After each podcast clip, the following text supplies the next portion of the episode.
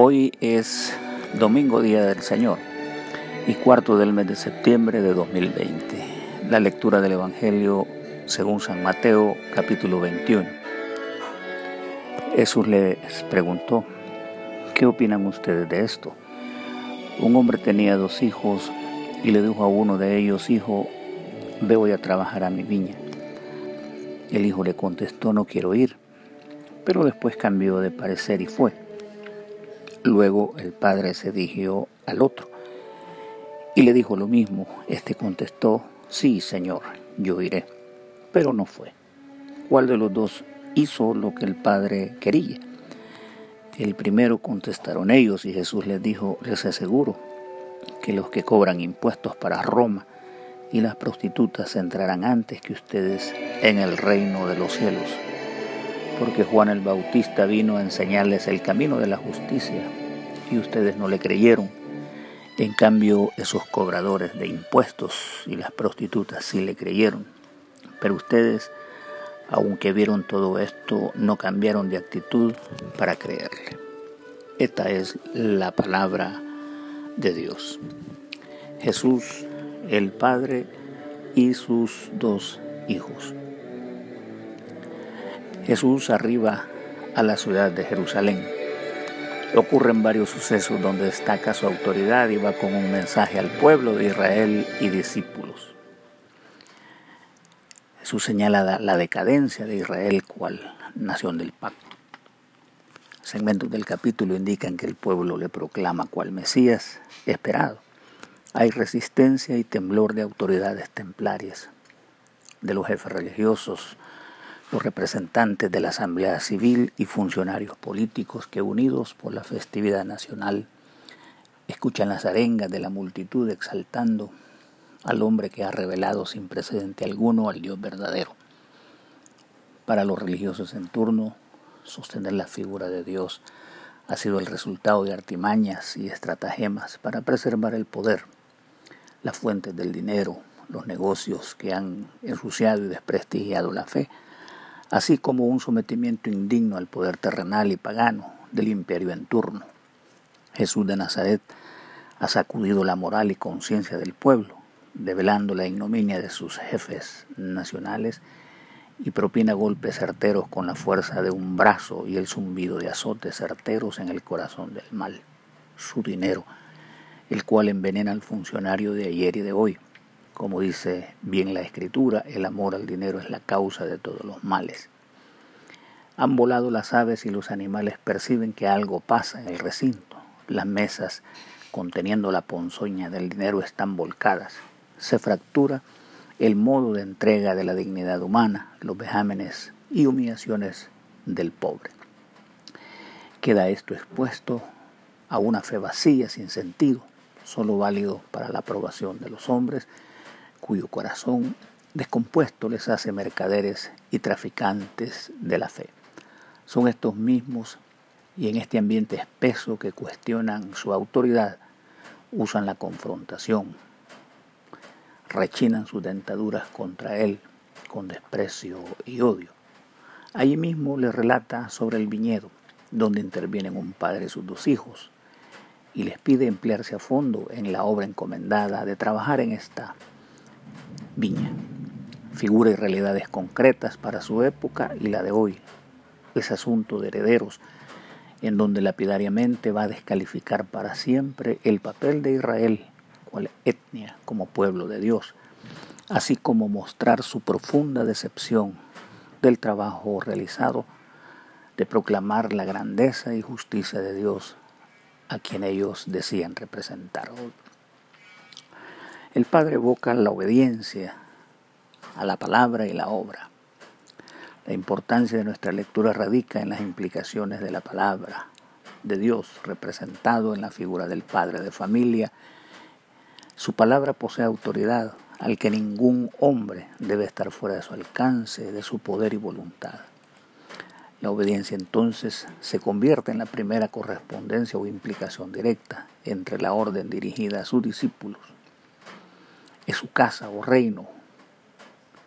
Allí es necesaria la obediencia ante cualquier consejo, orden o sugerencia. digamos que la obediencia es la manera más apropiada de respuesta a la autoridad que emana de Dios. En los escritos de los profetas dice a manera de sentencia, la obediencia es mejor que cualquier sacrificio y prestar el oído es mejor que ofrecer la grasa de los carneros. Obediencia viene de la voz o baudire, que significa escuchar con gran atención o no hacernos los sordos.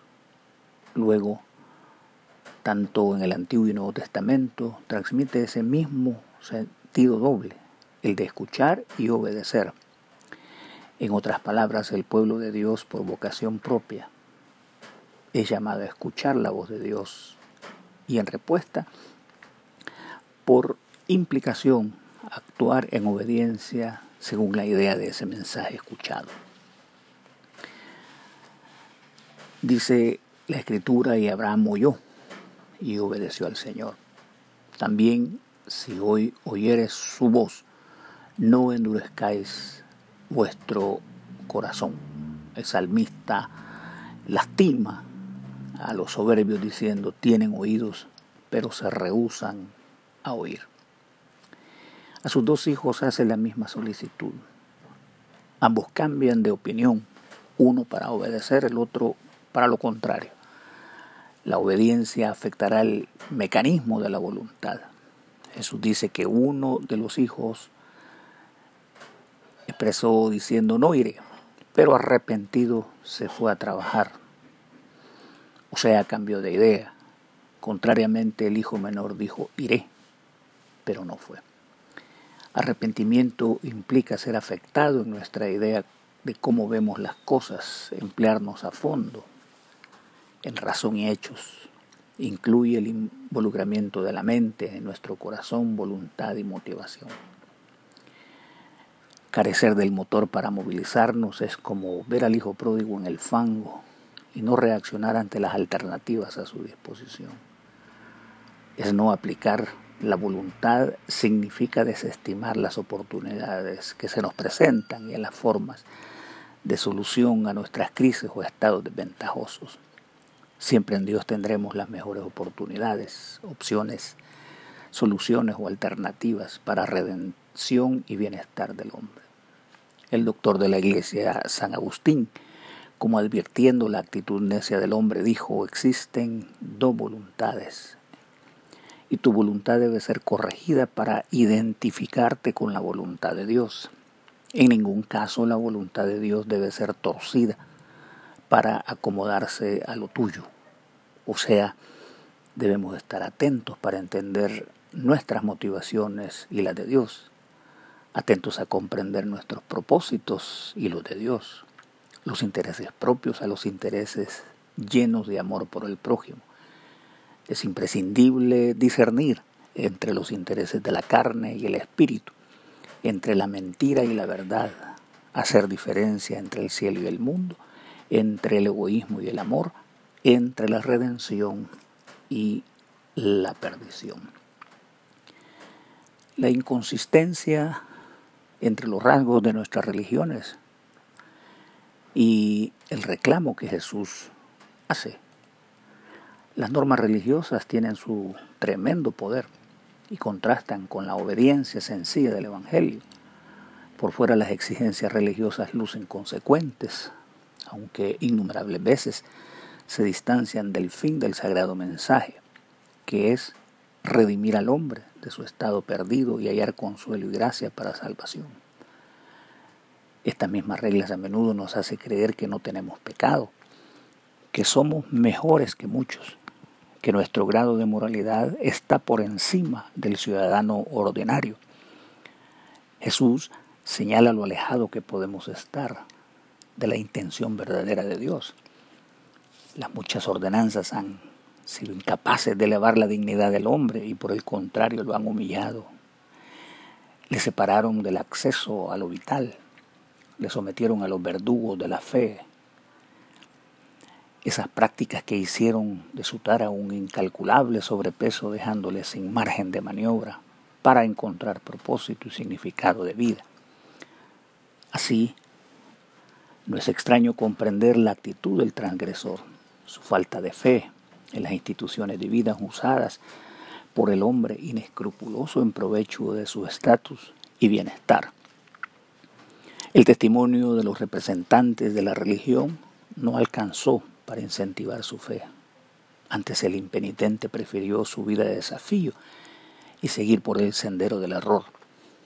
A menudo nuestra práctica religiosa no centrada en Cristo tiene como resultado la desconfianza innegable del manipulador del dinero, desde los estratos bochornosos mal llamados iglesias. La falsa religión es sinónimo del payaso autodenominado profeta y apóstol, que bajo la estratagema de falsa espiritualidad somete a manera de mago o chamán las masas adormecidas, cuya condición de alma vacía le hace reclamar por más espectáculo religioso, para satisfacer su morbosidad asociada a un circo de la reputación. Es triste admitir que la falsa religión ha hecho más estafadores inicuos de la espiritualidad, han negociado con la trata de personas, explotado al inmigrante, estafado a los pobres, viudas y ancianos, aplastando al débil espiritual y codiciando sus pocos recursos. Esa pícara religión ha creado nuevos estafadores del púlpito, quienes negocian votos con partidos políticos y se han corrompido totalmente de la mano del actual imperio de iniquidad dirigido por el hombre de pecado. Razón podrían tener los publicanos, prostitutas y transgresores de odiar la religión, porque una religión así es digna del desprecio y la mejor forma de odiarles alejándose de ella con alevosía. Pero gracias a Dios por Jesucristo, gracias a Jesús por su Evangelio, gracias al cielo por su Espíritu lleno de gracia y verdad que mueve la fe del hombre, que liberta al esclavo, que ilumina las tinieblas del pecado, que trasciende al hombre a un estado de dignidad y esperanza. La afirmación apostólica dice, que Dios nos ha rescatado de la oscuridad en que vivíamos y nos trasladó al reino de su amado Hijo. En los dos hijos hay una vida de mejoramiento y de rectificaciones. Orígenes, un antiguo padre de la iglesia, dijo, publicanos y prostitutas son junto con los fariseos figuras supratemporales, o sea que siguen estando presentes e inmersas en nuestras realidades morales prostitutas y publicanos eran objetos asiduos del desprecio por parte de la religión judía y como símbolos constantes de la inmoralidad. Frecuentemente son las figuras detestables que minimizan hoy día otros pecados y a otros pecadores. Es parecida la actitud contra el homosexual, el pandillero que delinque, el hombre público corruptor y corrompido. En la época de Juan Bautista los religiosos dijeron no queremos, los transgresores dijeron sí queremos, deseaban el Evangelio sencillo y claro. Había muchos segregados, indignos, incapaces de poder cumplir la carga impositiva de la religión. Y aún me pregunto qué hace que un empedernido verdugo de la economía del pueblo encuentre refugio en un árbol sicómoro para ver a Jesús y no en la religión. Porque una mujer de vida pública haya en el Jesús del Evangelio tal refugio que hace renunciar a su pasado y seguir la sencillez de las buenas nuevas. Han percibido en Jesús la religión pura, en sus ojos veracidad, sencillez, justicia en el amor de Dios para quienes se hunden en sus delitos y transgresiones. La respuesta del Hijo nos hace ver que no siempre lo que expresamos corresponde a la intención del alma. Jesús se constituye en la puerta de entrada para los marginados que tienen la necesidad de salir de esa vida tenebrosa que destruye su alma.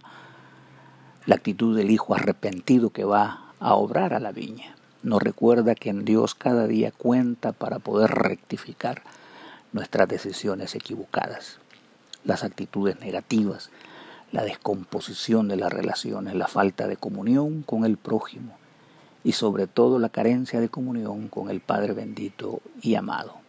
Rectificar de hombres, de valientes y de un carácter en consistencia con el mensaje de Jesús. Ahí está Saqueo, el hijo pródigo, el carcelero de Filipos, Pedro, Tomás, la mujer a punto de ser lapidada, y muchos más quienes escogieron la ruta del arrepentimiento y la rectificación. En conclusión, la palabra y la acción son una forma de la consistencia entre el Evangelio y los discípulos. Nuestras respuestas son llamados para realizar auténticos actos de justicia, de obediencia al Padre y de testimonio a favor del prójimo. Si la religión no ha podido despertar una auténtica fe, el Evangelio sí puede hacerlo. Así, los últimos serán primero y los primeros postreros. Unos se adelantan en el reino, otros se retrasan. Me pregunto también que hoy día hay cerca de mil millones de cristianos católicos romanos, más de 500 millones de cristianos protestantes y un número similar en movimientos diversos evangélicos y pentecostales que afirman profesar su fe en Dios cada domingo. Lo hacen ya recitando el credo, participando de la comunión, cantando sus alabanzas como muestra de amor a Dios. Pero preguntémonos, ¿somos consecuentes con nuestra profesión? ¿O se cumple la declaración de Cristo? Este pueblo de labios me honra, pero su corazón está lejos de mí. Finalmente, el teólogo y pastor luterano Dietrich Bonhoeffer hizo un planteamiento para el creyente responsable y la iglesia comprometida con el Evangelio. Se preguntaba, ¿quién es Jesús para nosotros en este momento? Se dice que luego de tener ocasión de quedarse en Estados Unidos, decidió regresar a Europa en medio de la Segunda Guerra Mundial, con el objeto de estar junto al pueblo que sufría fue capturado y llevado a un campo de exterminio. Bonhoeffer pidió ser ejecutado un día antes, tomando el lugar de un niño, para que éste no quedara solo y estuviese al lado de su padre al menos 24 horas. ¿Quién es Jesús para usted en este preciso momento? Oremos. Oh Dios que manifiestas tu infinito poder, especialmente mostrando piedad y misericordia derrama sobre nosotros la plenitud de tu gracia, a fin de que, esforzándonos para obtener tus promesas, seamos partícipes de tus tesoros celestiales, por Jesucristo nuestro Señor, que vive y reina contigo y el Espíritu Santo, un solo Dios, por los siglos de los siglos. Amén. Y que la gracia de nuestro Señor Jesucristo, el amor de Dios y la comunión del Espíritu Santo sea con todos nosotros ahora y siempre. Amén.